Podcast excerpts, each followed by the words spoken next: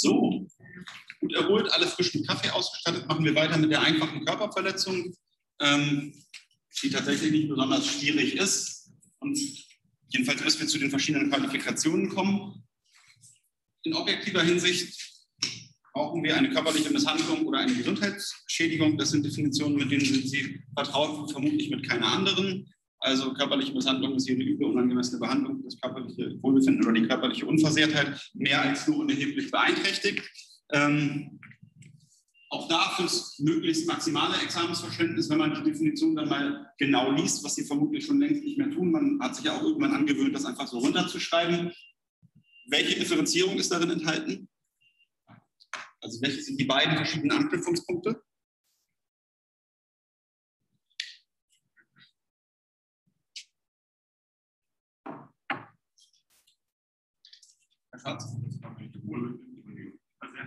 Genau, wir kommen da gleich drauf zurück. Also einerseits irgendwelche die körperliche Unversehrtheit, also Substanzverletzung und was das mit dem Wohlbefinden heißt, da kommen wir gleich noch drauf zu sprechen.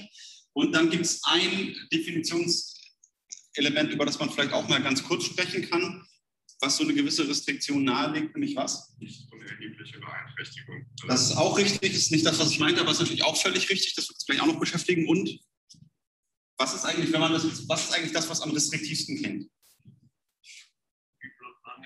Die üble und unangemessene Behandlung. Ne? Also, und da liegt die Kuriosität darin, dass man sich zwar nicht völlig einig darüber ist, was das genau heißt, aber die ganz herrschende Meinung sagt, übel und unangemessen hat eigentlich keine eigenständige Bedeutung. So, das darf man sich vielleicht auch einmal kurz vor Augen führen und merken fürs Examen.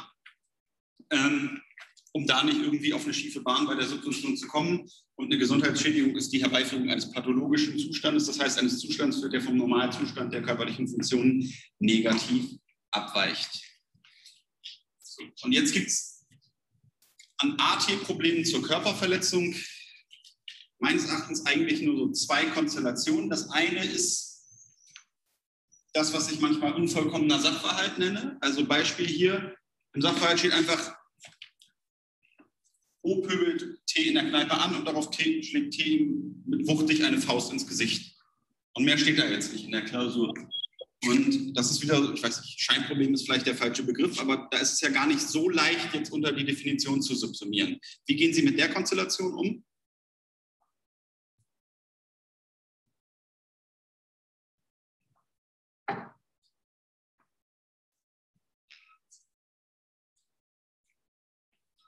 Herr Schwarz. Definition und Substitution einfach verbinden und sagen, sagen der Schlag ins Gesicht, sagt die besondere Handlung, ist körperlich Boden beeinträchtigt. Das halt ganz normalerweise so ist. Jetzt stelle ich Ihnen eine bisschen ketzerische Frage. Haben Sie jetzt Definition und Subsumption gerade verbunden?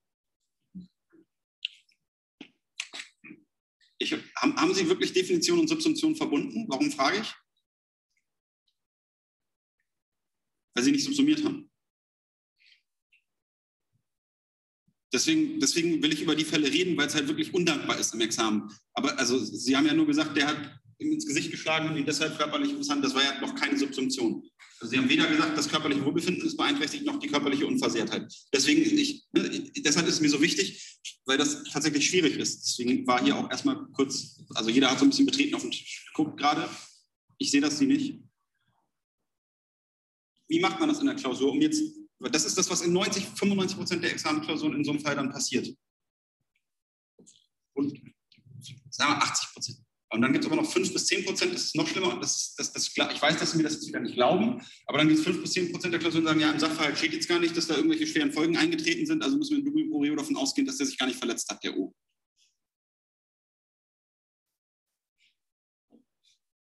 Ich weiß, also ich lese diese Klausur, ich korrigiere sie, ich garantiere Ihnen, dass das so ist. Ob es jetzt 5 oder 10 Prozent sind, das sei ja hingestellt. Aber es gibt genug solche Klausuren. So, deswegen, meine, deswegen ist mir das einfach wichtig an der Stelle. Wie gehen Sie damit um? Was machen Sie damit, damit das anständig wird in der Klausur? Herr Stöder. Wir stark ins Gesicht doch den Abstand des Verhandlungsteils 23. Aber das ist ja auch keine Subsumption. Ja, aber es gibt ja auch nichts. Also. Ich kann Ihnen auch, ich kann, ich sag, ich garantiere noch, also ich könnte Sie so ins Gesicht schlagen, dass das den Tatbestand des 223 nicht erfüllt. So ein sanftes Backpfeifchen oder so. dann aber die typischen Auswirkungen von Beschreibung. Danke. Also blaue Flecken, akute Schmerzen. Und, äh, Die typischen Auswirkungen, das ist wieder so ein Fall, nicht den Sachverhalt quetschen und sagen, steht ja jetzt nicht genau drin, also, also geht es dem U wohl alles, alles hervorragend, sondern was sind die, wenn da steht wuchtiger Schlag ins Gesicht, was sind denn die typischen Folgen? Und das hat mir mal jemand ganz klassisch erklärt, da müssen, das ist der Moment, wo Sie dann mal, da müssen Sie nicht Grace Anatomy gucken, aber Sie, das ist der Moment, wo Sie Ihr medizinisches Laienwissen, Ihre medizinische Laienkreativität zum Einsatz bringen. Das heißt, was, sind, was würden Sie schreiben? Was sind die typischen Folgen eines wuchtigen Schlags ins Gesicht? Da bilden sich Hämatome, auch wenn man die jetzt vielleicht nicht sehen mag. Und sie haben auf jeden Fall bleibende Schmerzen. Also einerseits Unversehrtheit, einerseits, andererseits Wohlbefinden. Und das sind auch so die kleinen Dinge, die im Examen, glauben Sie mir wenigstens das, wenn Sie mir diese Geschichte über diese 5 bis 10 Prozent nicht glauben, auch wenn sie wahr ist. Das sind so die Kleinigkeiten, die im Examen großen Unterschied machen. Im einen Fall ist es halt einfach die Behauptung, dass der Tatbestand erfüllt ist aber keine Subsumption. Und im anderen Fall ist es eine etwas belastbare Subsumption, die eben sagt, ja, das passiert halt normalerweise beim Schlag ins Gesicht. Aber das sind halt wirklich genau diese Schein, vielleicht sind es doch Scheinprobleme in der Klausur, wo halt der Tatbestand zwar in der Sache dann offensichtlich erfüllt ist, aber weil halt irgendwie ihnen der Subsumptionsstoff fehlt. Und das passiert halt relativ häufig. Warum passiert das? Stellen Sie sich mal vor, das ist eine Exkü, die ich stelle. Ich habe möchte jetzt irgendwie keinen Schwerpunkt bei den Körperverletzungsdelikten haben, vielleicht hat er auch einen Schlagring oder was auch immer, dann sage ich, der schlägt dir mit einem Schlagring ins Gesicht, vielleicht gibt es mit einem Schlagring oder so. Aber so wenig wie Sie MedizinerInnen sind, bin ich es. Das heißt, ich beschreibe in solchen Klausuren, und das ist im Examen dann nicht anders, da schreibt man halt diese Details nicht in Sachverhalt und trotzdem müssen Sie irgendwie ein bisschen was damit machen. In der Klausur, das ist so ähnlich wie beim Tötungsvorsatz, wenn das Messer in den Bauch gestochen wird und dann steht auch nicht im Sachverhalt, dass das halt in dem Fall jetzt die, die Bauchader gerade trifft oder verpasst und so weiter. Das ist das, und das ist ja gar nicht wirklich ein materiellrechtliches Problem, aber das ist auch so eine Kategorie von Examenskonstellationen, deren Brisanz man nicht völlig unterschätzen sollte. Ja? Das ist natürlich jetzt nicht viel Zeit, aber ist das dann wirklich so, dass das Punkte gibt oder kann man das auch einfach im Feststellungsstil abhaken, um mal Zeit zu sparen? Ähm, nein, Sie können und sollen sich knapp fassen und es ist auch nichts, wo Sie jetzt groß Punkte bekommen. Es ist eher so, wo Sie so eine Konstellation, wo es darum geht, einen negativen Eindruck zu vermeiden. Weil das, was, was Sie halt im Examen nicht sollen, ist einfach irgendwas einfach behaupten, anstatt es zu begründen. Und die Begründung kann in den Fällen, das ist ja zum Beispiel, was, was Herr Schwarz und Herr Schröder so implizit sind, das ist ja, wenn jemand jemanden mit der Faust ins Gesicht schlägt, so offensichtlich, dass es eine Körperverletzung ist. Das war ja letztlich ihrer beider impliziter Ausgangspunkt. Ähm, und trotzdem ist es das eine, das sozusagen ohne Begründung zu behaupten und das andere, eine kurze Begründung, mag das auch ein, mag das ein oder zwei Sätze sein, zu geben. So, und wie gesagt, da geht es jetzt nicht darum, dass sie dafür dann, äh, dass das, dieser, dieser dieser völlig unrealistische, wahnsinnig tolle Fall ist, dass sie für zwei Sätze dann zwei Punkte bekommen im Examen, aber es geht so ein bisschen darum, irgendwo negative Eindrücke zu vermeiden. So, das ist das eine, was Ihnen bei 223 begegnen kann. Und das andere ist, die, also das hängt mit dem zusammen, was ich glaube, Sie hatten es vorhin gesagt, erheblich als Definitionsbestandteil. Ähm, da geht es darum, dass in diesem äh, Definitionselement erheblich zum Ausdruck kommt, dass es so eine Art Bagatellgrenze gibt. So, da können wir jetzt wieder an die Backpfeife, die ich Ihnen jetzt eben sozusagen äh, als nicht, nicht als Drohung, aber sozusagen äh, didaktisch äh, Raum, so, eine leichte Backpfeife, ist das jetzt schon eine Körperverletzung? Was ist der andere Fall, der viel diskutiert wird? Das Anspucken und dann mal eine dankbare Gelegenheit, den Hörsaal jetzt etwas wieder aufzulockern das Anrauchen, da werden wir auch gleich noch drauf zu sprechen kommen. Erstmal, wie ist es bei der Backpfeife? Das ist, glaube ich, das Einfachste. Wobei, ich spreche da jetzt nicht aus Erfahrung, aber es ist natürlich immer die Antwort, es kommt darauf an. So, und es gibt wahrscheinlich auch Backpfeifen, wo man dann in Abgrenzung, also wo man dann ernsthaft in Abgrenzung steht, aber eine normale Backpfeife, die verursacht keine Hämatome oder derartiges. Und wie ist es mit den Schmerzen? Sie haben alle noch nie eine Backpfeife bekommen. Die Schmerzen sind nur ganz vorübergehend. Also das ist, das ist tendenziell, glaube ich, eine normale Backpfeife im Bagatellbereich. Wie ist es jetzt mit dem Spucken? Da war die Leitentscheidung immer eine des Oberlandesgerichts zwei Rücken. Früher hatte ich hier ein Bild von Frank Reichert und Rudi Völler, für das Sie, um das, dass Sie alle nicht mehr einordnen können, weil Sie zu jung dafür sind er spuckt V ins Gesicht. Früher war die Leitentscheidung eine des OEG 2 Brückens. Und das ist irgendwas, was eigentlich richtig nett ist für eine Strafrechtsklausur, weil es eine tolle Subsumptionsübung ist. Gucken wir, was machen Sie im Examen? Was ist die Hauptarbeit, die von Ihnen im Examen gefordert wird und von Ihnen geleistet wird? Normalerweise schreiben Sie irgendwelche Streitstände runter, die Sie mehr oder weniger auswendig gelernt haben. Wenn es eine etwas bessere Klausur ist, dann ist es vielleicht auch mal ein unbekanntes Rechtsproblem, wo Sie wirklich zeigen können, dass Sie methodisch arbeiten. Gerade im Strafrecht, dass Sie wirklich subsumieren müssen, ist eher selten. Wir haben es ein bisschen bei den Mordmerkmalen, das haben wir letzte Woche gesehen. Das ist die beste, meines Erachtens die beste Subsumptionsübung, die es gibt. Und auch da, wenn man meine Klausur, so das, das wirklich Basishandwerkszeug abtesten will, dann macht man sowas mal im Examen. Was sind Argumente, die dafür sprechen könnten? Also erstmal haben, welchen Anknüpfungspunkt haben wir hier sicher, also haben wir hier in der Regel nicht? Die körperliche Unversehrtheit. Wie ist es mit dem körperlichen Wohlbefinden? Was könnte der Anknüpfungspunkt sein? Frau Brink. Ja, man sagt, glaube ich, dass das Anspucken eben ein Gefühl des Ekels verursacht. Und das ist dann fraglich, ob dadurch schon eine erhebliche Beeinträchtigung vorliegt. Genau, also das ist ein Gefühl des Ekels und da kann man ja jetzt auch nicht sofort sagen, das ist ein völlig bagatell, bagatellhaftes Gefühl des Ekels. Also ich hoffe tatsächlich, dass sie auch nie angespuckt wurden, aber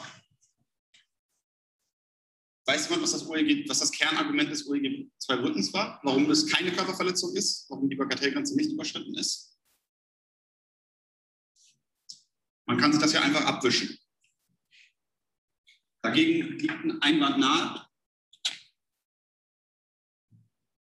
Wenn, an, ja, Herr Knieler? Ekel nicht beseitigt. Nee, also ich weiß, ich weiß nicht, also wenn, wenn der maßgebliche Anknüpfungspunkt das Ekelgefühl ist, das verschwindet ja nicht, wenn man sich das abgewischt hat. Dann hat man es ja auch an der Hand. Oder es kommt auch an, wo man sich das mit abgewischt hat. Aber selbst wenn man sich abwäscht oder so, das kann ja wirklich bleiben. Aber grundsätzlich auch, um so ein bisschen Ihnen ein Gespür dafür zu mitteln, wo man die Grenze zieht, war das etwas, wo auch man im Schriftum einig war, also spucken, das reicht so eben noch nicht. So, und jetzt gab es inzwischen einen BGH-Fall. Da wurde ein Polizist angespuckt und der hat in der Hauptverhandlung ausgesagt, dass er starke Ekelgefühle und Brechreiz hatte, der bis in die Abendstunden anhält. Jetzt muss ich mir ein paar polemische Bemerkungen verkneifen, die ich an seiner Stelle sonst normalerweise anbringe, wenn das keine aufgezeichnete Veranstaltung ist. Ähm, aber offensichtlich ist es halt so, dass wenn man sehr, sehr außergewöhnlich darauf reagiert, angespuckt zu werden, außer, also empfindlicher als der durchschnittliche Mensch, dann sagt der BGH, dann kann das ausreichen. Ähm, also es scheint ja wirklich schlimm gewesen zu sein in dem Fall. Und hat aber für Sie natürlich die Konsequenz, Sie sehen, die Entscheidung ist aus 2016, das ist eigentlich sowieso eine ganz schöne Geschichte fürs Examen und das hat natürlich jetzt an Examensrelevanz nochmal gewonnen. So, und jetzt kommt der besondere Kniff. Das ist dann mit der einen Hand gegeben und mit der anderen Hand genommen. Jetzt sagt der BGH, gut, das heißt aber nicht im Ergebnis, dass jetzt hier eine Strafbarkeit aus 223 steht. Warum? Wenn der Leitsatz ist, also wenn das sehr, sehr starke Ekel und anhaltende Ekelgefühle verursacht, die nicht einfach mit Abwischen aus der Welt gezaubert werden können, dann reicht das für eine körperliche Misshandlung aus, aber der Vorsatz muss sich ja auch dann auf diesen tatbestandlichen Erfolg beziehen und ja. So.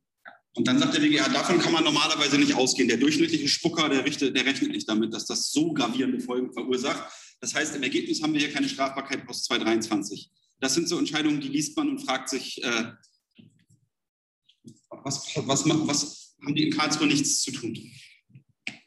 Und die, die absurde Konsequenz ist ja, wenn man es dann noch einen Schritt weiter denkt, was bleibt dann?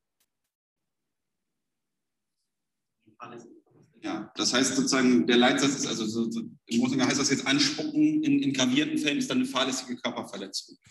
Das hinterlässt, glaube ich, insgesamt irgendwie ein Störk. Also das, das, das Phänomen Spucken, ob das da jetzt auf die ganz, ganz zutreffende rechtliche Grundlage gestellt ist, da habe ich so gewisse Zweifel. Aber wie gesagt, für, für Sie fürs Examen jetzt ganz, ganz wichtig. Ne, das Spucken ist sozusagen bisschen strenger jetzt gehandhabt worden von der Rechtsprechung. Gleichzeitig muss man diese Geschichte mit dem Vorsatz wissen.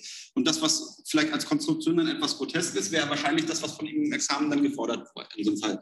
Dass Sie sagen, ja, unter diesen Voraussetzungen vielleicht tatsächlich eine körperliche Misshandlung, aber unter normalen Umständen richtet sich der Vorsatz da nicht drauf. Und es ist ja sogar denkbar, dass die Klausur so ist, dass sie einfach nur die objektiven Folgen schildert. Und dann müssten Sie sogar sich selbst herleiten, dass normalerweise der Vorsatz also dass das, man normalerweise nicht damit rechnet, dass die Folgen so gravierend sind. Und dann ist das gar kein so leicht zu lösender Fall. Also ein Satz, man, ne, mir hat mal jemand im Zivilrecht gesagt, wenn Sie gerade keine Zeit haben, eine Klausur zu stellen, sagen Sie ja, ähm, der Mieter M vermietet seine Wohnung unter an X für 100 Euro und dann zack, haben Sie eine dreistündige Klausur. So, da können Sie auch ganz, mit einem Satz gar nicht so leicht einen Sachverhaltsabschnitt in der Strafrechtsklausur basteln.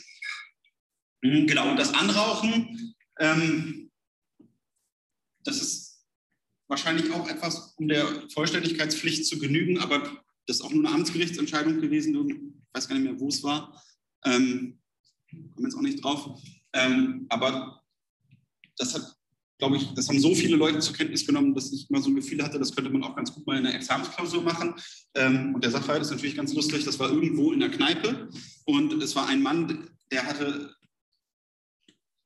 eine Masche beim Flirten, die man vielleicht als außergewöhnlich bezeichnen kann. Der hat nämlich an der Theke geraucht und Bier getrunken. Und neben ihm saß eine Frau, auf, die seine Aufmerksamkeit äh, auf sich gezogen hatte. Und in, in, seiner Welt war es so, dass es äh, sehr erfolgversprechend ist, beim Rauchen immer den Rauch der Person daneben an ins Gericht, äh, Gesicht zu pusten, um sozusagen das Eis zu brechen und sich die Sympathie dieser Person äh, irgendwie zu bekommen. Ähm, und dann hat sie ihm gesagt, jetzt hör doch mal bitte auf. Und das ist natürlich ein bekanntes Phänomen, dass manche Männer Hör auf verstehen als Flirt mich, bagger mich weiter an. Also hat er ihr weiter Rauch ins Gesicht gepustet und was hat sie dann gemacht? Sie hat ihren Bierkrug genommen und hat ihm den über den Kopf gezogen.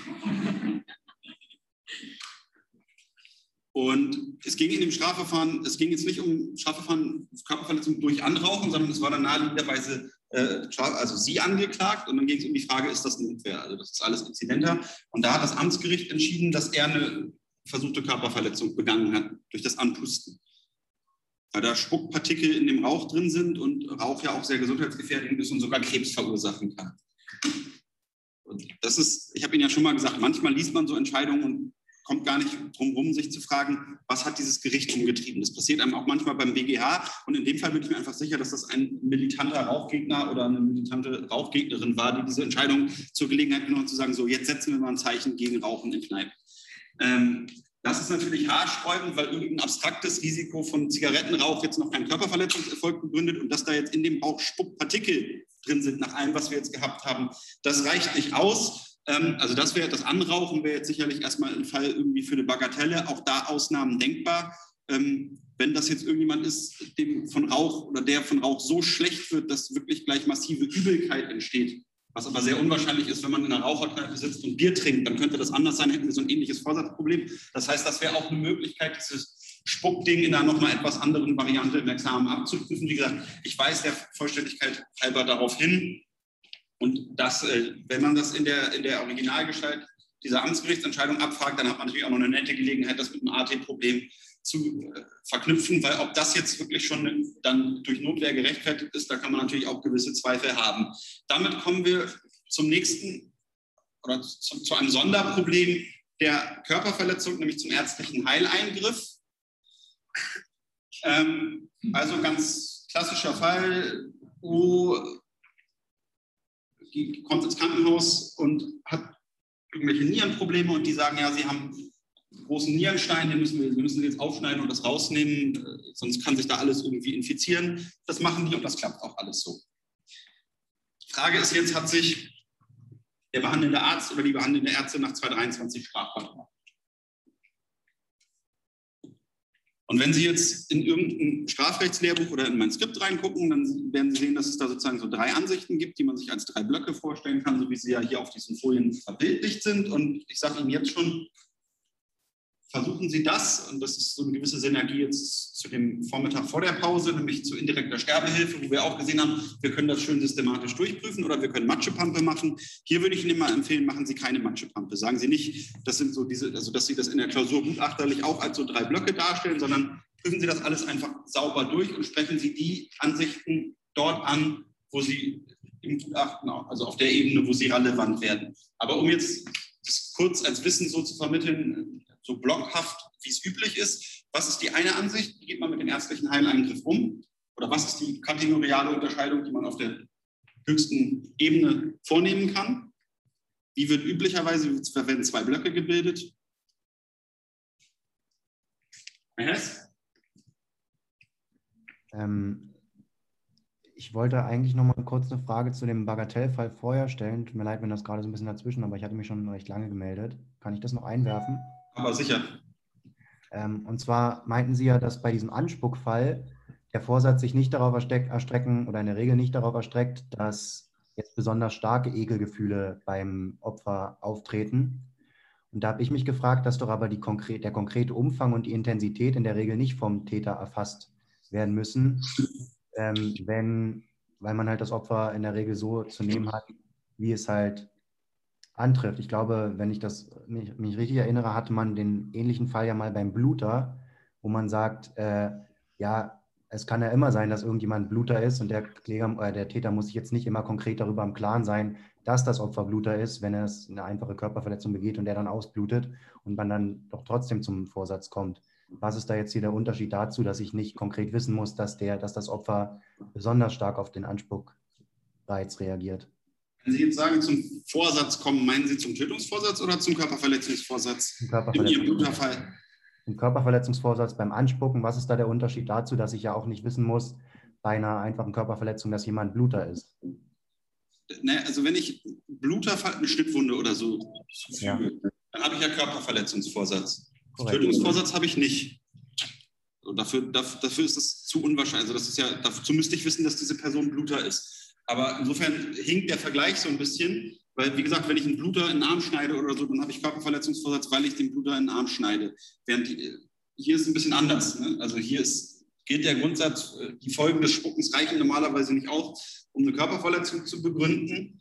Ähm, außer es sind ganz extreme Folgen, aber die sind normalerweise nicht vom Vorsatz umfasst. Also sagt man, es ist einfach atypisch, dass jemand besonders stark auf den Spuckreiz reagiert. Das ist der wesentliche Gesichtspunkt. So, und wenn man die Prämisse teilt, ist das auch in Ordnung. Wenn man sagt, also die normalen Folgen sind nicht. Und wenn ich jetzt beispielsweise, wenn mir jetzt irgendjemand ins Gesicht spuckt, äh, auf dem Fußballplatz passiert das manchmal, ähm, so, der, der wird mir einfach irgendwie ohne nachzudenken ins Gesicht spucken. Der wird ja jetzt nicht denken, oh Gott, der Kerl ist so einer, der heute Abend immer noch zitternd mit Schüttelfrost im Bett liegt, weil er heute angespuckt wurde. So, das ist, also, ja, vielleicht sich auch noch auf den Erfahrungssatz zurückstellen, dass Menschen, die andere anspucken, vielleicht gar nicht so viel nachdenken. Ich weiß es nicht. Ähm, Kommen wir zurück zum ärztlichen Heileingriff. Was sind die zwei ersten Blöcke, die wir bilden jetzt hier? Rico. Die Rechtfertigung oder der Tatbestand, Tatbestand über die Definition, oder Tatbestandsausschluss Genau. Also erstmal Tatbestandslösung oder Rechtfertigungslösung. Oder in dem Fall Tatbestandslösung oder Einwilligungslösung, weil die Rechtfertigungslösung, die hier vertreten wird, ist die Einwilligungslösung. Und dann kann man noch weiter differenzieren auf der Tatbestandsebene und insbesondere im früheren Schrifttum ähm, ist die Ansicht vertreten worden, dass, wir den Tat, dass der Tatbestand dann nicht erfüllt ist, wenn der Heileingriff erfolgreich ist. So, und dann ist die wohl häufigere Spielart einer Tatbestandslösung welche? Also es ist nicht tatbestandlich, wenn der Heileingriff Legeart ist. Kunstgerecht, genau. Und das lässt sich am ehesten, also das finde ich dogmatisch sehr schwierig zu begründen, diese erfolgsbezogene Sichtweise, aber das ist auch meines Erachtens die Ansicht, die mit Abstand die größten Defizite aufweist, weil sie ja auch zu so willkürlichen Ergebnissen führt und dann auch wieder zu so einer Lösung, die dann eher über den Vorsatz geht, weil selbst wenn der Eingriff nicht erfolgreich ist, dann wollte der Arzt ja in aller Regel erfolgreichen Eingriff durchführen und dann ist die Begründung, dass es am Verletzungsvorsatz fehlt. Ähm, aber wenn, dann kann man das am ehesten mit so einer Art Gesamtseitierung wie beim Betrug äh, begründen. Also um auf mein Beispiel zurückzukommen, was passiert, wenn da jetzt jemand mit einer Nieren-OP reinkommt? Ähm, also wir haben einen Schnitt hier irgendwo. Ich weiß nicht, ob die Niere hier ist. Wie gesagt, medizinische Laienkreativität. Irgendwo hier wird geschnitten und dann werden noch andere Substanzverletzungen begangen. Aber am Ende ist das Infektionsrisiko, oder stellen Sie sich vor, dass ein Tumor rausgenommen wird oder so, dann ist es ja noch offensichtlicher, dass man sagt, naja, wir können jetzt nicht einfach irgendwie sophistisch auf diesen Schnitt abstellen, sondern das eigentlich Wesentliche ist ja, dass jetzt der Tumor nicht mehr im Körper ist und damit ist, der, ist das körperliche Wohlbefinden, äh, ist die körperliche Unversehrtheit insgesamt eher wiederhergestellt, als dass sie beeinträchtigt ist.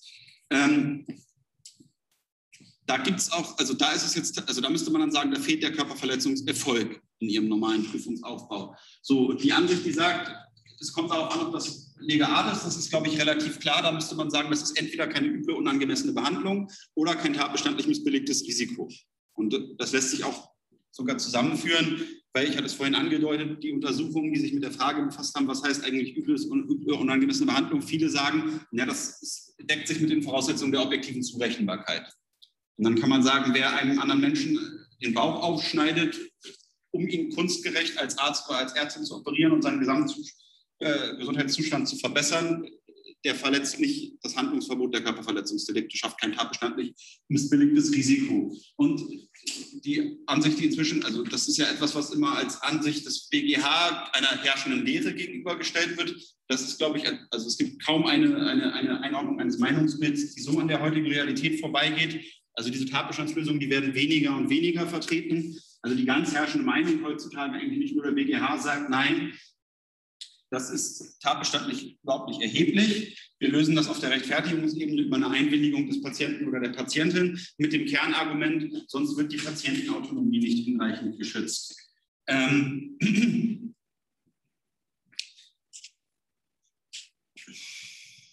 das Ganze ist ein bisschen verworren und die Frage ist, wie komplex man es jetzt macht. Also das ist sozusagen das, was Sie wissen müssen an der Stelle. Und der wichtigste Hinweis ist wahrscheinlich der, dass es sich in Examensklausuren empfiehlt, dieser Einwilligungslösung zu folgen. Warum? Erstens, weil es nicht einfach die Auffassung des BGH ist, der gewichtige Stimmen im Schrifttum gegenüberstünden, sondern weil es heute die wirklich ganz herrschende Meinung ist. Ich habe neulich nochmal im LK nachgelesen ähm, und da den Satz gefunden, dass die Tatbestandslösung ähm, den rechtsdogmatischen und medizinischen State of the Art völlig verfehlen, was einem jetzt als Vertreter einer Tatbestandslösung so ein bisschen wehtun könnte, ähm, weil man sich ein bisschen wie in der Steinzeit dann fühlt. Aber das ist so klar herrschend heute, dass es sich schon deshalb in der Klausur wahrscheinlich anbietet.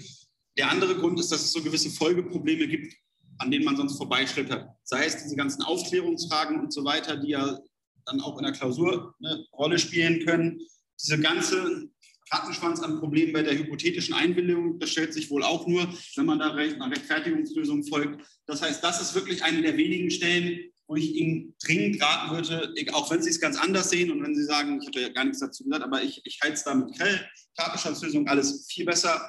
Da sollte man im Examen pragmatisch sein und es mit der Rechtsprechungsauffassung halten. Ähm, Im Übrigen ist es, glaube ich, so, dass das alles auch ein bisschen näher beieinander liegt, weil man halt einerseits sagen kann, ähm, wenn man die Auffassung, die jetzt auf dem mittleren Block da notiert ist, vertritt und sagt, es kommt darauf an, ob das kunstgerecht ist, dann muss man kunstgerecht gar nicht so eng verstehen, dass es einfach nur darauf ankommt, ob das technisch sauber durchgeführt wird und dem sozusagen dem medizinischen State of the Art entspricht, sondern man kann ja auch sagen, die Aufklärung gehört zu einer kunstgerechten Operation dazu. Und das macht, das ist jedenfalls nicht, das wird auch teilweise vertreten. Und dann ist es gar nicht unmöglich, das Selbstbestimmungsrecht da reinzubekommen auf der Tatbestandsebene. Das, was ist das Argument, was vielleicht unter Rechtsgutsgesichtspunkten gegen die Einwilligungslösung spricht am ehesten? Naja, der Paragraph, also die Körperverletzungsdelikte, die schützen halt zunächst und vor allem erstmal die körperliche Unversehrtheit und dieses Selbstbestimmungsrecht. Das ist ja eher sowas wie Freiheit der Willensbildung und so weiter. Das ist etwas, was über die 240 folgende geschützt wird. Das heißt, wir kommen jedenfalls in die Nähe zu einer problematischen Rechtsgutsvertauschung und dann sieht man, wie kompliziert es dann eigentlich ist, weil diejenigen, die sagen, nee, wir wollen diesem Einwand aus dem Weg gehen, wir berücksichtigen das dann bei einer Tatbestandslösung schon, die sind auch relativ nah an einer Rechtsgutsvertauschung. Und das Ganze, das darf man halt auch nie vergessen und das wird ganz, ganz wichtig gleich noch für die Folgeprobleme. Ähm, das Ganze hängt auch ganz eng damit zusammen, dass es der Gesetzgeber bis heute unterlassen hat, einen Tatbestand der, zu schaffen, der immer mal wieder gefordert ist, nämlich die Strafbarkeit der eigenmächtigen Heilbehandlung. Das wurde ganz, ganz häufig gefordert und es ist bezeichnend, wenn Sie bei Pefkin nachlesen, die Kommentierung im NK und Pefkin ist nun wirklich einer der größeren deutschen Strafrechtsdogmatiker, schreibt da ganz unversehen, also man muss an dieser Einwilligungslösung so lange festhalten, bis der Gesetzgeber diesen Tatbestand geschaffen hat, was ja nun für wahr kein dogmatisches Argument ist.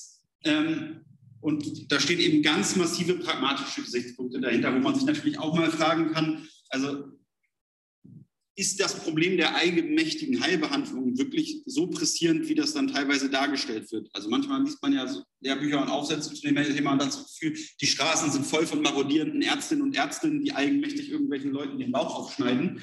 Ähm, und das ist ja nicht das Problem, was wir in der Praxis haben, während es auf der anderen Seite empirisch in erheblichen Ausmaßen dazu führt, dass dann schon allerleichteste Aufklärungsfehler in Strafbarkeitsrisiken reinrutschen. Also jeder von Ihnen, der aus einer Ärztefamilie kommt, weiß das, dass das ein ernsthaftes Problem ist. Ähm, aktuell, also kleines Beispiel dazu. Es gibt einen riesen Medizinskandal im Moment in Ostfriesland, da kriegen vergessen, ob es augig oder leer war. Da sind Wirbelsäulentransplantationen durchgeführt worden. Und äh, also äh, Bandscheibentransplantationen so. Und da hat man traditionell immer Implantate genommen, die aus Titanium bestehen. Und dann irgendwann gab es neue, das neue Super Bandscheibentransplantat, das allein aus Kunststoff und viel flexibler. Und das ist da 44 Mal eingesetzt worden und auch an anderen Orten auf der Welt. Und dann irgendwann stellt sich raus, das war ein einziger riesiger Pfusch. So, das konnten die Ärzte aber nicht wissen. Also unter dem Gesichtspunkt kam man da nicht ran. So. Was war aber sonst? Die hatten eine Aufklärung gemacht und in dem ganzen Aufklärungsbogen stand kein Wort dazu, wie das gemacht wird. Und nach dem damaligen medizinischen Stand, also es, das, es gab keinen Verdacht gegenüber diesen anderen neuen Implantaten. Aber in diesem Aufklärungsbogen war ein Foto von dem Implantat und das zeigte das ähm, Titaniumteil. So, und da hat sich die Staatsanwaltschaft auf den Standpunkt gestellt, ja gut, wenn da halt ein Foto von diesem Titaniumteil ist, dann ist das Bestandteil der Aufklärung geworden. Und die hätten zwar gar nicht wissen können, dass sie da eine irgendwie problematische Variante eine, äh, eines Implantats da wählen, aber sie haben jetzt halt blöderweise dieses Foto verwendet, das auch, so, deswegen ist das eine vorsätzliche Körperverletzung. So, und das sind halt diese ganzen Probleme, die aus dieser Einwilligungslösung folgen. Und es ist wichtig, gleich um die hypothetische Einwilligung, ich will sie nochmal kurz wiederholen, einordnen zu können. Ähm, genau, den Hinweis habe ich Ihnen vorhin schon gegeben. Versuchen Sie das systematisch einfach durchzuprüfen, anstatt einfach so diese Blöcke direkt in den Raum zu werfen. Ähm, und folgen Sie nach Möglichkeit dem BGH,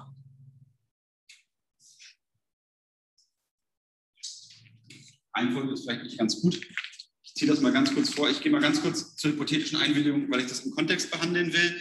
Ähm, hypothetische Einwilligung ist eine Figur, die aus dem Medizin, also aus dem Zivilrecht kommt und auch da sozusagen eine übermäßige Schadensersatzhaftung von Ärztinnen und Ärzten begrenzen soll. Hypothetische äh, Einwilligung ist womit nicht zu verwechseln?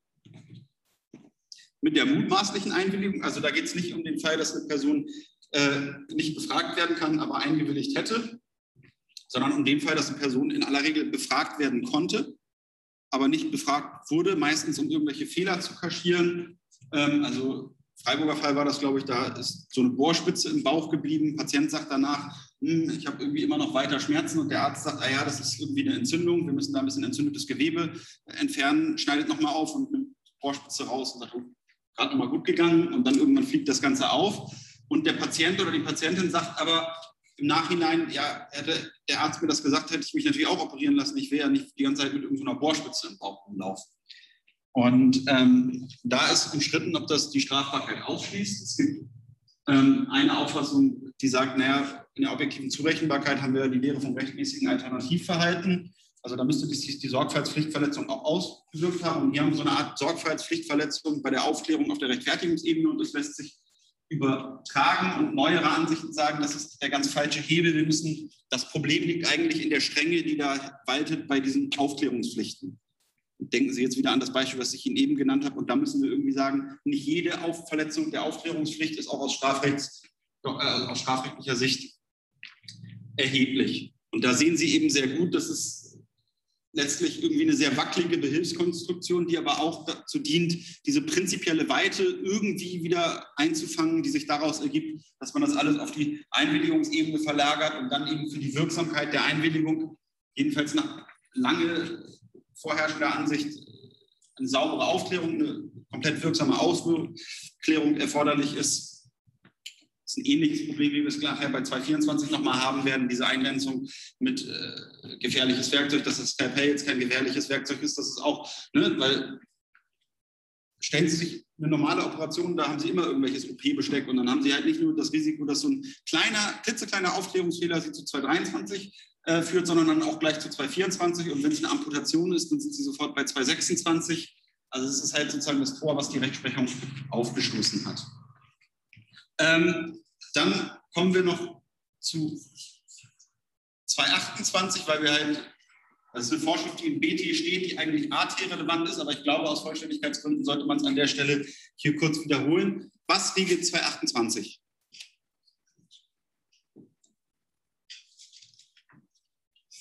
Und was regelt er nicht?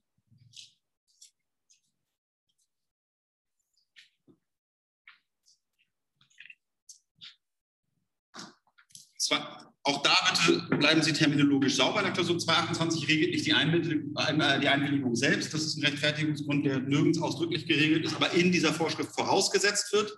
Und 228 regelt eine spezifische Konstellation, in der eine Einwilligung unwirksam ist.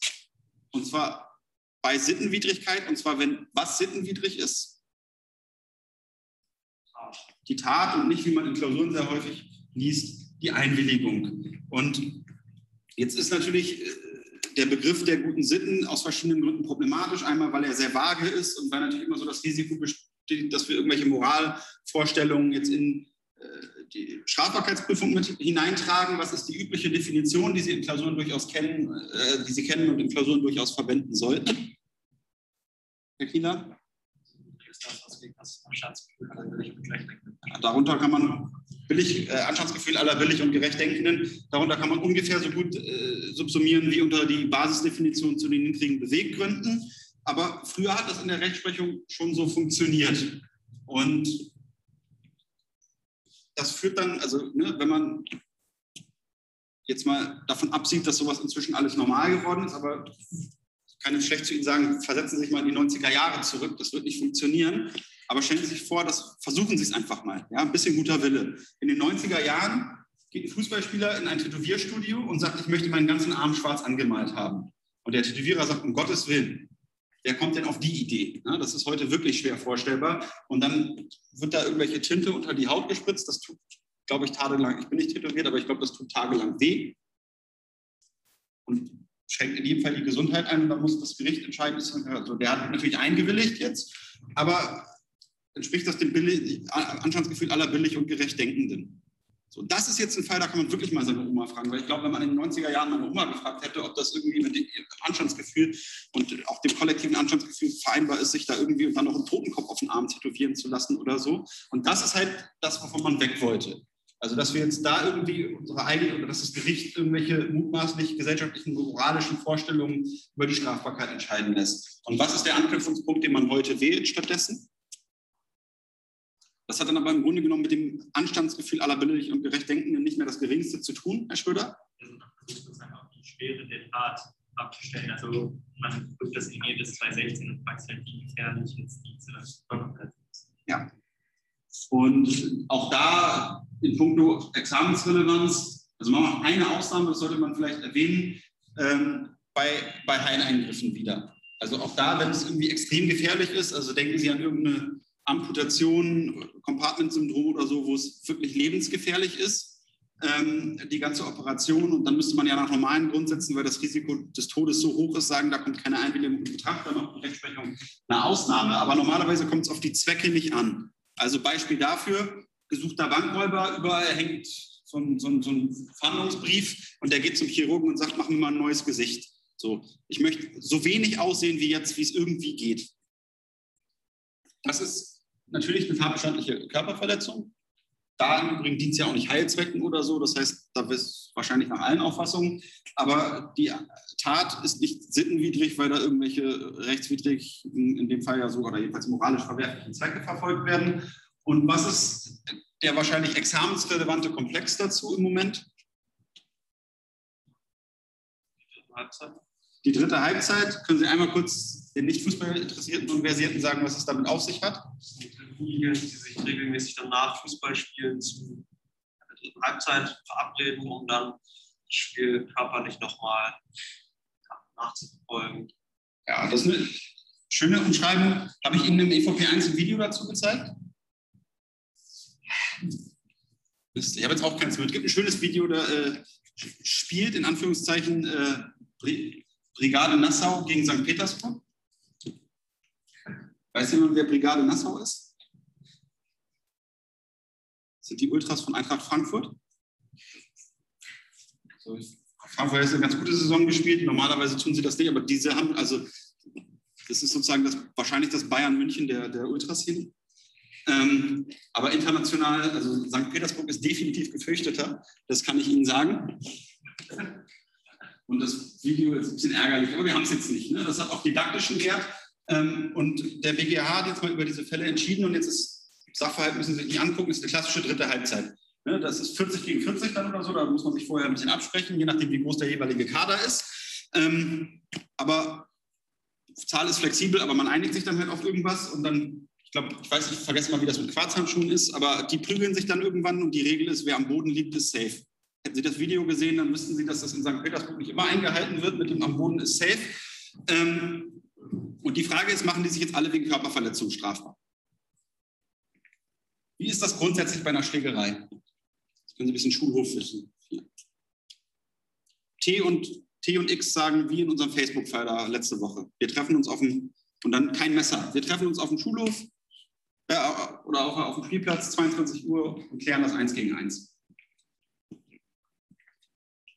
Mehr sagen die nicht.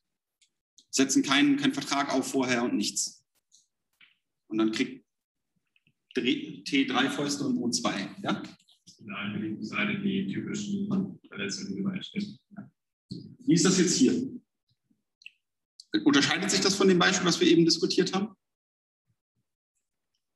Also man müsste ja, weil wir diese rechtsnahe Auslegung machen, sagen, das Risiko ist hier höher als in dem Fall, wo man ja sich völlig einig ist, dass es grundsätzlich möglich ist, sich, dass sich zwei Menschen prügeln, ohne sich nach 223 strafbar zu machen. Wie könnte man hier argumentieren?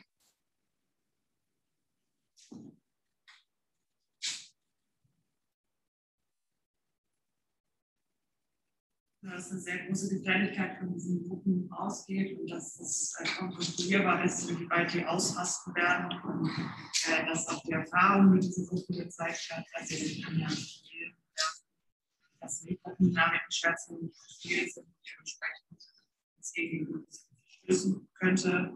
Frage ist aber hier, dann machen wir eine Regelung, zum Beispiel 32 für diese Gruppenspielereien.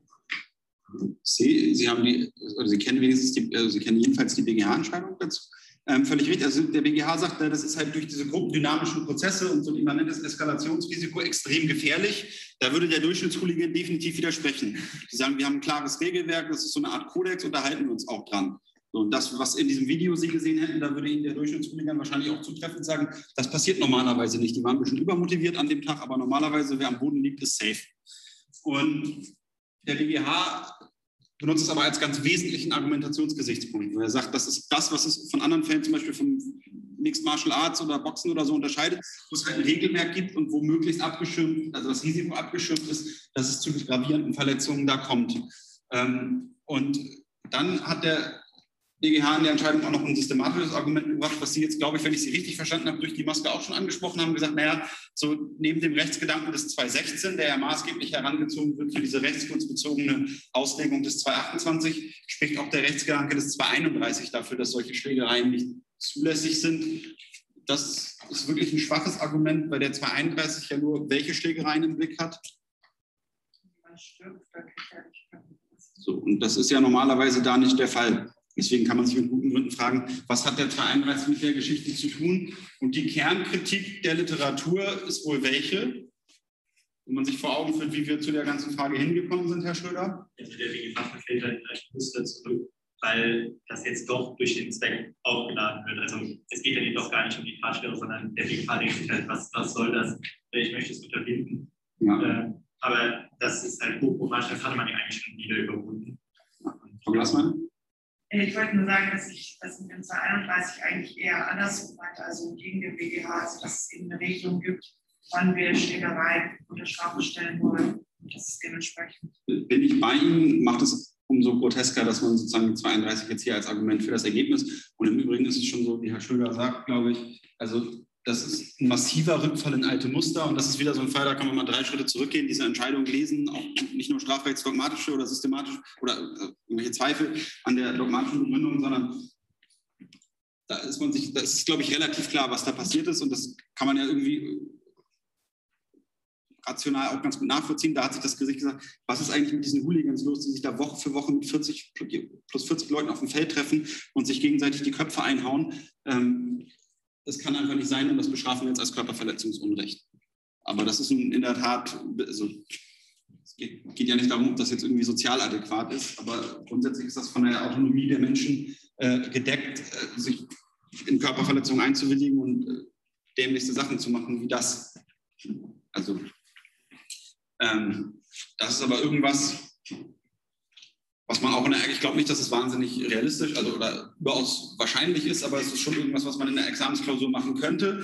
Und es bringt natürlich Folgeprobleme hervor. Also stellen Sie sich stellen Sie sich so eine Massenschlägerei vor. Die kommen in Examensklausuren wirklich vor. Da muss man sich natürlich auch fragen, was folgt jetzt aus dieser BGH-Rechtsprechung, selbst wenn Sie jetzt in der Klausur nicht diesen Hooligan-Fall haben. Also stellen Sie sich vor, in Ihrer Klausur prügeln, sich, prügeln die sich fünf gegen vier. Da müsste man dann ja eigentlich auch sagen, da ist das Eskalationsrisiko so hoch. Und da sehen Sie ganz gut, was, was ich bezeichne das immer so als dogmatischen Erdrutsch. Also das, was der BGH im Blick hat, ist sicherlich darum, ein bestimmtes Phänomen einzudämmen. Aber wenn man das dann ernst nimmt, dann müsste man die ganzen Begründungen, weil die ja übertragbar sind, dann eigentlich auch auf solche Fälle anwenden. Und dann kommen wir zu so einer generellen Strafbarkeit von Massenschlägereien. Und auch da wäre ich dann wieder bei Ihnen, so da, da, haben wir eigentlich eine klare Regelung in 231, die uns schon genug Schwierigkeiten bereitet. Wir werden es ja im Einzelnen noch sehen. Ähm, damit Fragen erstmal an der Stelle.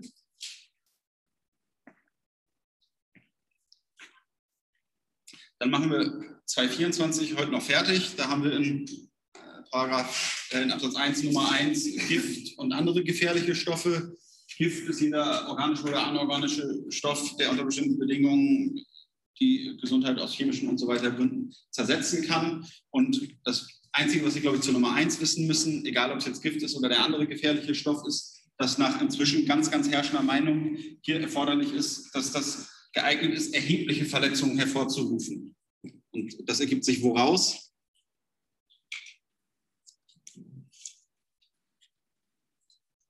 Ja. In der Tat, ja. Ähm, sonst haben Sie 224 hat ja einen erheblichen, also hat ja einen Sprung im Strafraum und man muss natürlich die ganzen, also die ganzen Qualifikationsmerkmale so auslegen, dass die sich im Unrechtsgehalt einigermaßen entsprechen. Und wenn Sie jetzt jede Körperverletzung mit irgendeinem Stoff genügen lassen würden, ja, dann wären Sie im Zweifel schon bei 224, wenn Sie Ihrer Kommilitonin oder Ihren Kommilitonen beim, beim Vorglühen schon irgendwie Anzeichen äh, erwecken, ich gehe jetzt gleich nach Hause. Und Sie sagen sich, ja, da kann ich was gegen tun, ich schütte ihm jetzt halt nochmal irgendwie was ins Getränk, so ein bisschen was extra. Ne? Und die Person weiß das nicht, dann sind sie in einem Bein schon bei 224.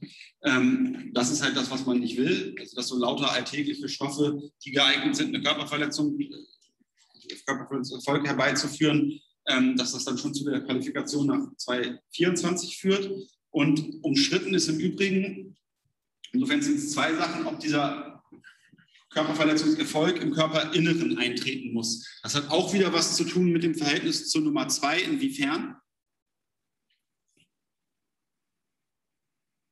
Ja. Genau, und das hängt jetzt davon ab, ob man die Nummer 1 so auslegen will, dass sie zu der Nummer 2 in so einer Art Exklusivitätsverhältnis steht oder ob man halt Überschneidungen in Kauf nimmt. Ja, das Beispiel stellt sich beispielsweise, wenn ich jetzt irgendjemanden mit Säure übergieße oder so und da sind Ausverbrennungen, das kann man sowohl unter die Nummer 2 als auch unter die Nummer 1 subsumieren.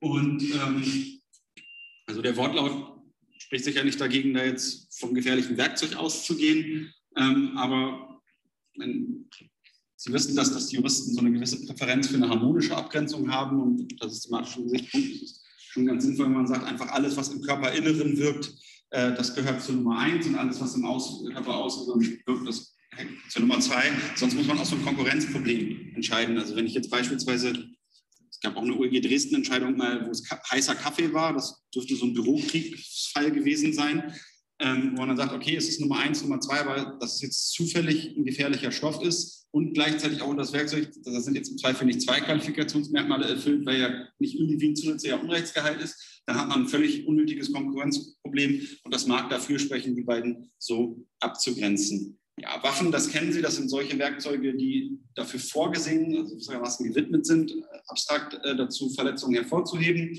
Und gefährliches Werkzeug ist jeder Gegenstand, der nach seiner objektiven Beschaffenheit und der Art der Verwendung im konkreten Fall geeignet ist, erhebliche Verletzungen hervorzurufen. Da sehen Sie jetzt, dass da in Klammern ein Definitionszusatz ist, der nicht völlig unumstritten ist. Das hat jetzt wieder mit dem vorhin erwähnten Problem zu tun, dass man die Strafbarkeit äh, von Ärzten im Ausgangspunkt, das Strafbarkeitsrisiko sehr weit fasst, aber das zumindest 224 daraus halten will. Und dieser Zusatz als Angriffs- oder Verteidigungsmittel, der hat insbesondere den Sinn, die äh, Skalpelle und andere ärztliche Werkzeuge herauszuhalten. Ähm, in der Fallbearbeitung ist es sehr wichtig, dass Sie diese Definition komplett ernst nehmen, also dass Sie immer die, auf die objektive, also dass Sie immer herausheben, was ist die abstrakte objektive Beschaffenheit des Gegenstandes und wie wird dieser Gegenstand im konkreten Fall verwendet, weil beides einer Einordnung als gefährliches Werkzeug entgegenstehen kann. Das klassische Beispiel ist so ein kleiner Bleistift, fast ne, ganz viel, ganz viel Probeklausuren und Notizen schon mit im Skript gemacht, noch so ein kleiner, kleiner Rest, der sieht jetzt nicht wahnsinnig gefährlich aus und ist normalerweise vielleicht nicht geeignet, erhebliche Verletzungen hervorzurufen, aber es ist natürlich ganz anders, wenn der ins Auge gestochen wird und auf der anderen Seite haben Sie vielleicht einen Baseballschläger, der jetzt abstrakt gesehen nach seiner Beschaffenheit hervorragend geeignet ist, erhebliche Verletzungen hervorzurufen. Aber wenn Sie jetzt Ihren Kumpel damit so leicht knuffen in die Seite, in die Rippen oder so, dann mag das, wenn es überhaupt eine einfache Körperverletzung ist, dann ist der im konkreten Fall nicht so geeignet. Was ist die, der klassische Fall in Klausuren, der da immer mal wieder Unsicherheiten bereitet und auch den BGH immer wieder mal zu Korrekturen veranlasst? irgendwelche Fälle, wo getreten wird. Also fangen wir mal einfach an. In der Klausur steht T tritt O. Also T schlägt O, O liegt auf dem Boden und dann tritt T ihn nochmal. Was könnte jetzt das gefährliche Werkzeug sein? Nicht der Fuß, da kommen wir gleich drauf. Das gefährliche Werkzeug, aber ich muss es abgrenzen von das Körperteil selber kann ja eigentlich Genau, aber aus ein ganz wichtiger Punkt, den Sie da ansprechen, habe ich in der Konstellation noch nie drüber nachgedacht. Auch wieder Vollständigkeitsgebot könnte man jetzt sagen, okay, ob ich jetzt nicht sagen, also erstmal begründen, warum der Fuß jedenfalls nicht das gefährliche Werkzeug ist. Da kommen wir gleich zu. Aber dann der Schuh und was ist so der Leitsatz, der eine Leitsatz, den man zum Schuh wissen muss? Ist der Schuh ein gefährliches Werkzeug? Frage Sie das in der mündlichen Prüfung, Herr Leverenz. Sie sagen mir natürlich was. Natürlich kommt es darauf an und dann frage ich Sie, worauf kommt es an? Beschaffenheit des Schuhs, ob das jetzt der Springerstiefel ist oder der leichte Laufschuh. Genau, so und äh, da Sie ja alle lässig unterwegs sind, wenn Sie nicht gerade Praktikum machen, also so die Gummisohle, da sagt man normalerweise, das reicht nicht aus. Aber auch da, es sei denn, es wird jetzt extrem heftig, aber es muss halt immer geeignet sein, über das normale, dem Menschen innewohnende Verletzungspotenzial hinausgehende Folgen zu verursachen. Und was ist das Gegenbeispiel? In Strafrechtsklausuren haben Sie ja häufig auch so mit Stahl besohlte Füße, da sitzt sie dann halt beim gefährlichen Werkzeug. Da muss man halt einfach nur genau sein und vor allem in der Klausur eben schreiben, dass jetzt nicht der Schuh per se ein gefährliches Werkzeug ist, sondern es einfach ein bisschen darauf ankommt, wie der Schuh beschaffen ist. Ähm, und dann gibt es so drei, drei Probleme, wo die Synergie, wo es glücklicherweise extreme Synergieeffekte gibt. Da geht es jeweils um die Frage, auf bestimmte Kategorien von, von Gegenständen, ob die unter das gefährliche Werkzeug subsumiert werden können oder ob dabei nicht die Wortlautgrenze überschritten wird und wir damit einen Verstoß gegen Artikel 103 Absatz 2 haben. Das eine Beispiel habe ich eben schon genannt, das sind Körperteile. Was sind die beiden anderen? Herr Schwarz? Und? Wenn man jemand aufstößt. Nee, das ist auch unbeweglicher Gegenstand. Ich habe es eben schon quasi vorweggenommen, Flüssigkeiten. So, Körperteile, was ist die ganz herrschende Meinung dazu?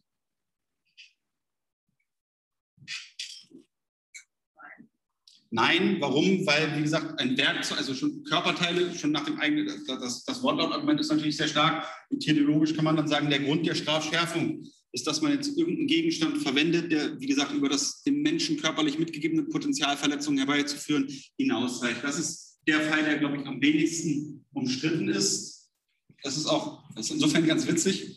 Ähm, derjenige, der das anders gesehen hat, ist Erik Hilgendorf mit einem Beitrag, der, glaube ich, 2000 in der ZSTW erschienen ist. Und die ZST, der Gräuter auf der Homepage, die führen so eine etwas ungewöhnliche Tabelle der am meisten heruntergeladenen Beiträge. Und dieser Beitrag von Hilgendorf ist der ist auf Platz 1, also ist der am häufigsten heruntergeladene Beitrag in der ganzen ZSTW. Und das kann man sich, glaube ich, nur damit, äh, womit erklären? mit juristischen Hausarbeiten, weil er, glaube ich, der Einzige ist, der diese Auffassung je vertreten hat und man das natürlich ständig in Hausarbeiten hat und ständig Studierende diesen Beitrag aus der ZFCW runterladen, um ihn halt als Mindermeinung äh, zu bespielen und in den Fußnoten zu ehren. Ähm, aber wie gesagt, daran sehen Sie schon, dass es äh, sozusagen der, der Fall, wo man sich äh, am ehesten einig drüber ist. Unbewegliche Gegenstände ist ein bisschen stärker umstritten. und wird auch in der Diskussion dann relativ schnell kurios. Ähm,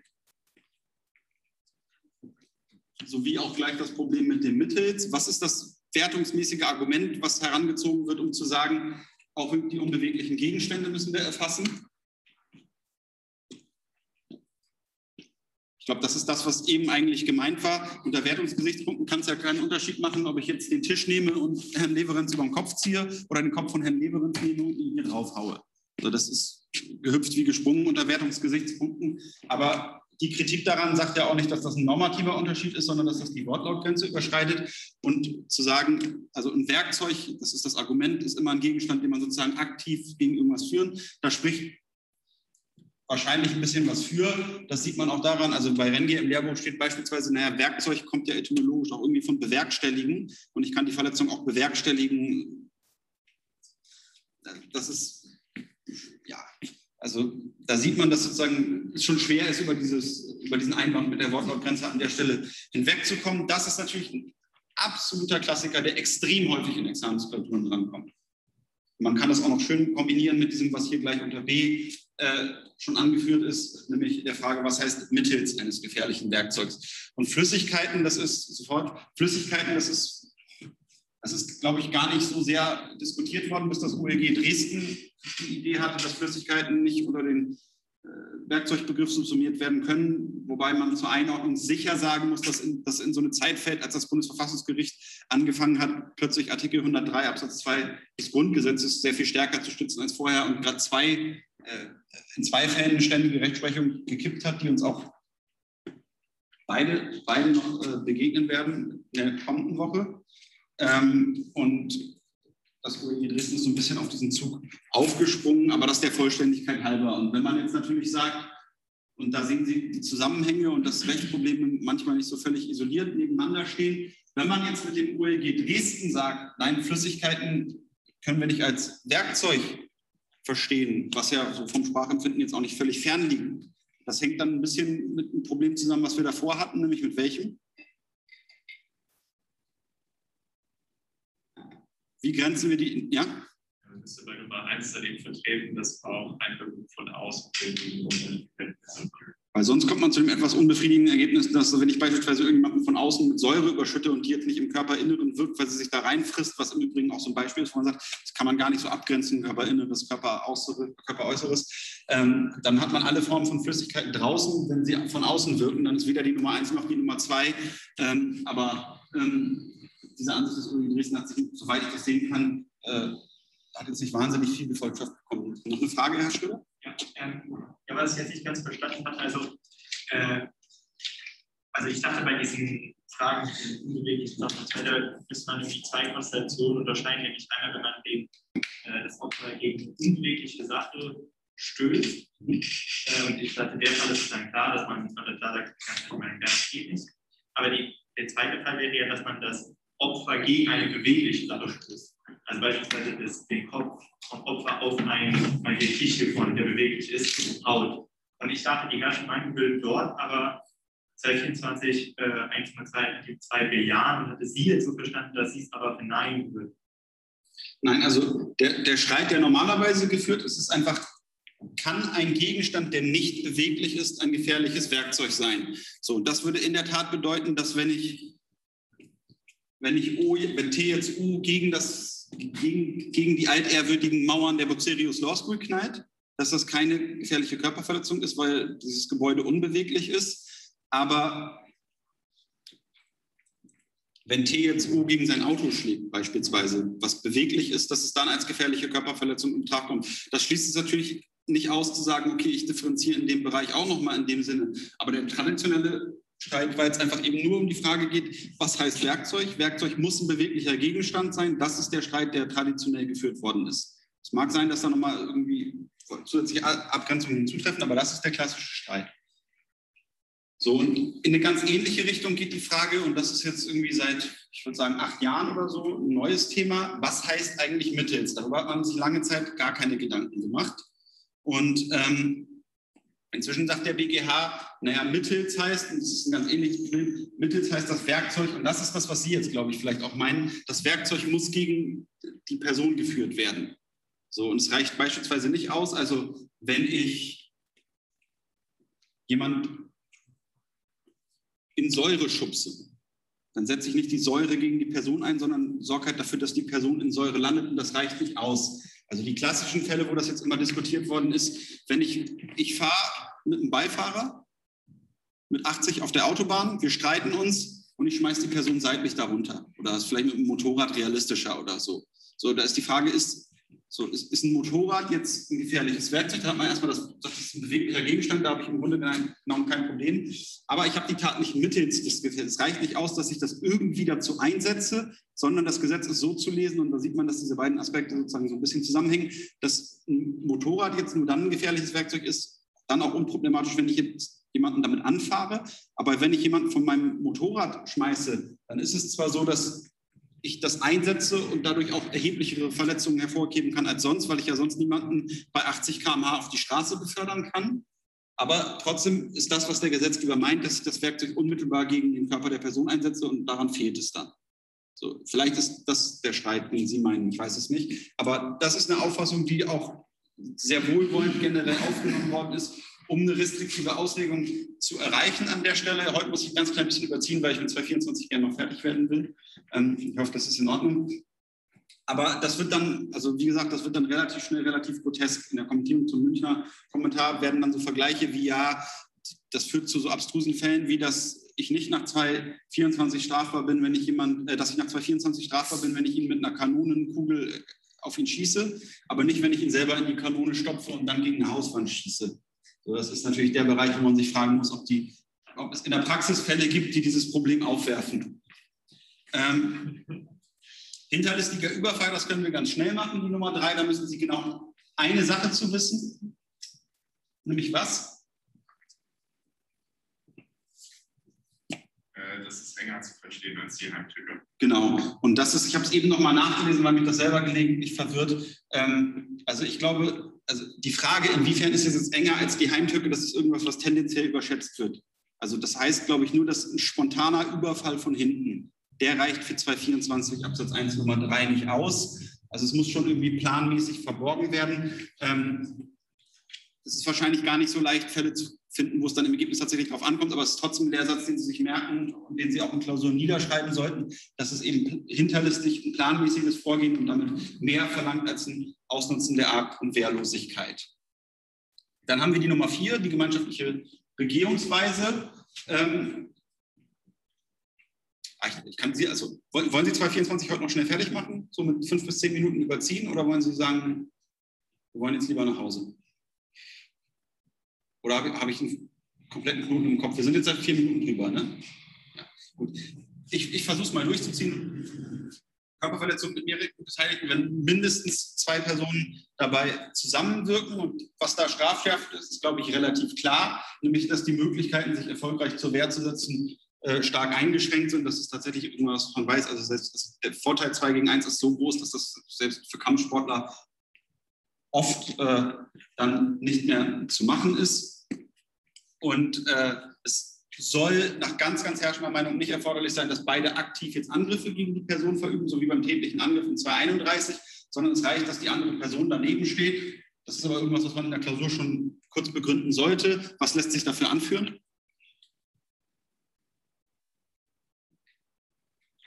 Auch das begründet ja schon einen Einschüchterungseffekt. Wenn beispielsweise mich T schlägt äh, und äh, X steht daneben und ich weiß, selbst wenn ich es mit T aufnehmen kann, dann mischt sich der X da auch noch ein und das kann ja schon dazu führen, dass man sagt, okay, das ist sinnlos, ich nehme jetzt diese ganzen Verletzungen in Kauf, weil gegen beide habe ich jedenfalls keine Chance. Ähm, und das soll objektiv auch schon ausreichen, dass diese Person da bereit ist einzuwirken. Das ist schon weniger selbstverständlich. Ähm,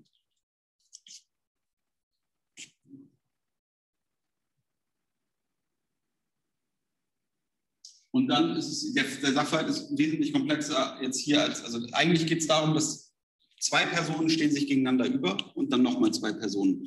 Also A und B sind sozusagen stehen auf einer Seite, die gehören zusammen und die wollen äh, X und Y verletzen und jeder ist aber zu dem Zeitpunkt nur mit einem Angreifer konfrontiert. Und da sagt der BGH, in dem Fall scheidet die Nummer vier aus, weil wir sozusagen zweimal eins gegen eins haben. Auch das könnte man unter teleologischen Gesichtspunkten wie vielleicht anders sehen.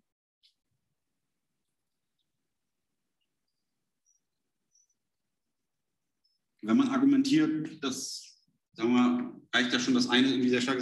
Wenn ich jetzt, wenn ich mich jetzt durchsetze und die andere Seite verliert sozusagen diese Auseinandersetzung, dann habe ich noch einen zusätzlichen Gegner. Und äh, interessant ist die Entscheidung meines Erachtens deshalb, weil sie ein Restriktionspotenzial und auch Bedarf aufzeigt, der kaum mal irgendwo betont wird, nämlich, dass der Wortlaut an sich wenn man da auch das Telos dann dazu nimmt, äh, eigentlich bedenklich weit ist. Also stellen Sie sich vor, Herr Leverenz und ich sagen, wir mischen heute, wir mischen heute nachher noch mal ein bisschen irgendwo eine Demo auf ne? und gehen da so zu zweit als Antifa irgendwo auf eine Nazi-Demo und sagt, kommt her.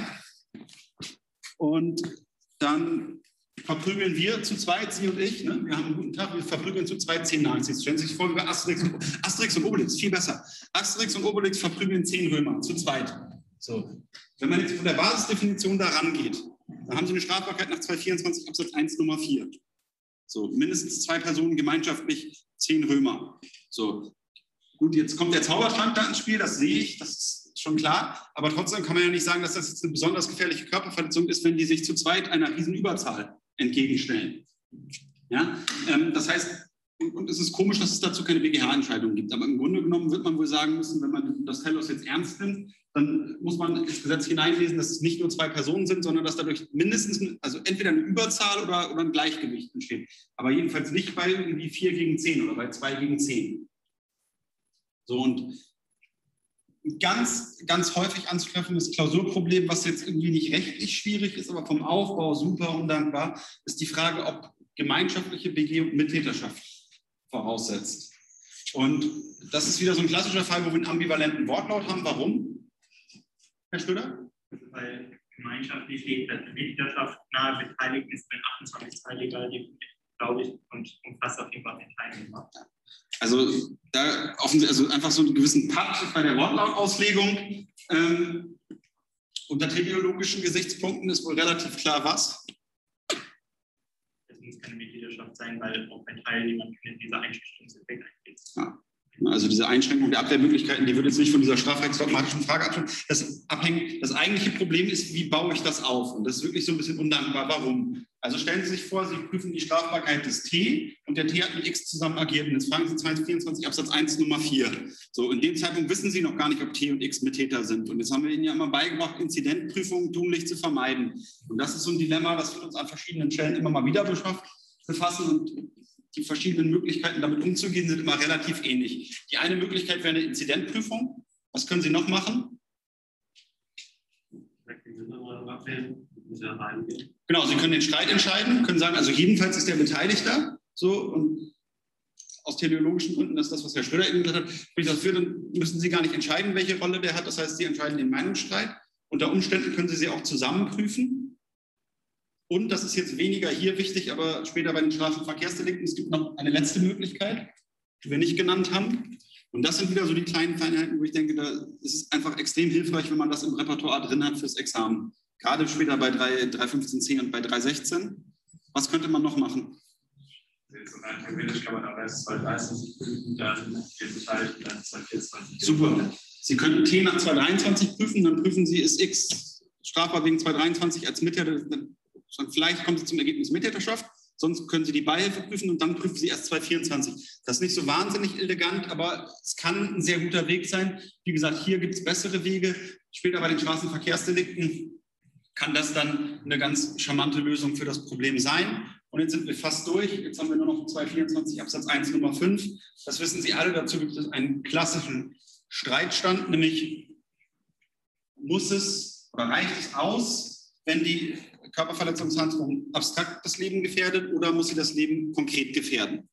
Und das ist ein Streit, der einerseits oft falsch eingeordnet und damit zusammenhängt, auch in der Bedeutung regelmäßig überschätzt wird diese Auffassung, die sagt, das ist konkret zu verstehen. Wie, was ist damit gemeint und was nicht? Damit habe ich Sie in EVP 1 hoffentlich so stark gequält, dass jetzt niemand mehr die Hand heben mag, außer dass Sie alle in die Mittagspause wollen und sich jetzt irgendjemand opfern muss.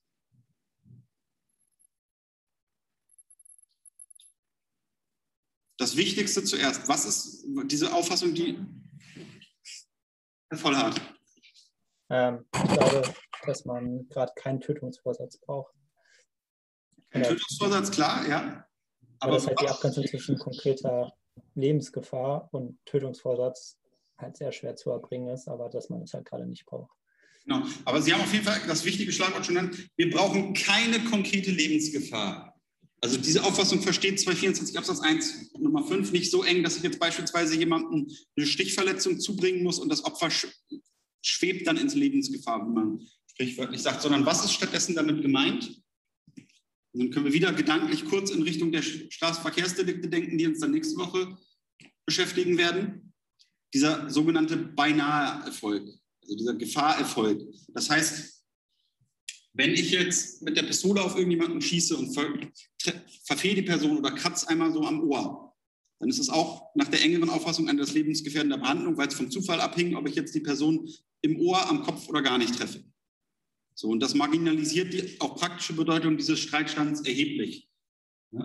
Also das Beispiel, was zum Beispiel Pefkin nennt, ist, wenn ich jetzt irgendjemanden ähm, auf irgendjemanden schieße und die Kugel wird abgefangen, weil der seine Zigaretten, ich habe kein Hemd mit Tasche, aber wenn der so ein Zigaretten irgendwie in der Tasche, dann ist das trotzdem das Leben gefährdende Behandlung, weil es hängt vom Zufall ab, dass ich daneben, äh, ob ich daneben geschossen habe oder nicht. Ähm, und äh, glücklicherweise hat der BGH uns kürzlich so einen Fall präsentiert. Also es ist eher schwer, einen Fall überhaupt zu bilden. Das ist das, was ich damit sagen will, wo es darauf mal ankommt. Aber ich nehme an, das habe ich in dem EVP 1 auch gesagt. Es gab jetzt tatsächlich mal so einen Fall, der ist zum BGH gegangen. Messerstecherei von der Disco. Und äh, erwischt hat es ein Türsteher. Und da hat der medizinisch, also der ist im Bauch gestochen worden. Und der medizinische Sachverständige hat dann gesagt, naja, beim normalen Mensch wäre das lebensgefährlich, aber was war mit unserem Tee? Der Sachverständige hat es, glaube ich, so formuliert, der hat durch regelmäßiges Krafttraining eine so ausgeprägte Bauchmuskulatur entwickelt, dass der Messerstich in dem konkreten Fall für ihn eigentlich gar nicht wirklich lebensgefährlich war. Also der hätte auch stärker zu, so mit der Klingenlänge, da konnte in dem Fall nichts passieren. Da, das ist eben der Unterschied zu diesem Zigarettenetui hier. Also da hing es nicht vom Zufall ab. So. Das, der hatte sozusagen so eine eingebaute, messersichere Weste sich da antrainiert. Und da kommt es darauf an, weil die abstrakte Auffassung sagt eben, so ein Schlag in den Bauch ist abstrakt lebensgefährlich und die konkrete Auffassung sagt, nein, wir müssen auch die konkreten Umstände mit einbeziehen. Und wenn man das tut, dann ist das hier in dem Fall harmlos. Und die Entscheidung ist eben deshalb auch so dankbar, weil sie so ein bisschen witzig ist mit diesem sehr durchtrainierten Türsteher, den sich jetzt jeder sofort vorstellen kann und den normalerweise niemand vergessen sollte. Und dann kann man sich besser merken, also das ist der beste Weg, sich zu merken, äh, was die geringe praktische Bedeutung dieses Streitstandes ist. Sie packen alle schon ein. Ich äh, weiß, ich habe überzogen, ich bitte um Nachsicht, aber ich lasse ungern so ein Delikt halbfertig im Raum stehen. Fragen noch? Die sollen natürlich trotzdem nicht zu kurz kommen. Gut, dann äh, warte ich mal, ob noch irgendwas aus der Zoom-Welt kommt, aus dem Zoom-Kosmos und ansonsten sage ich bis.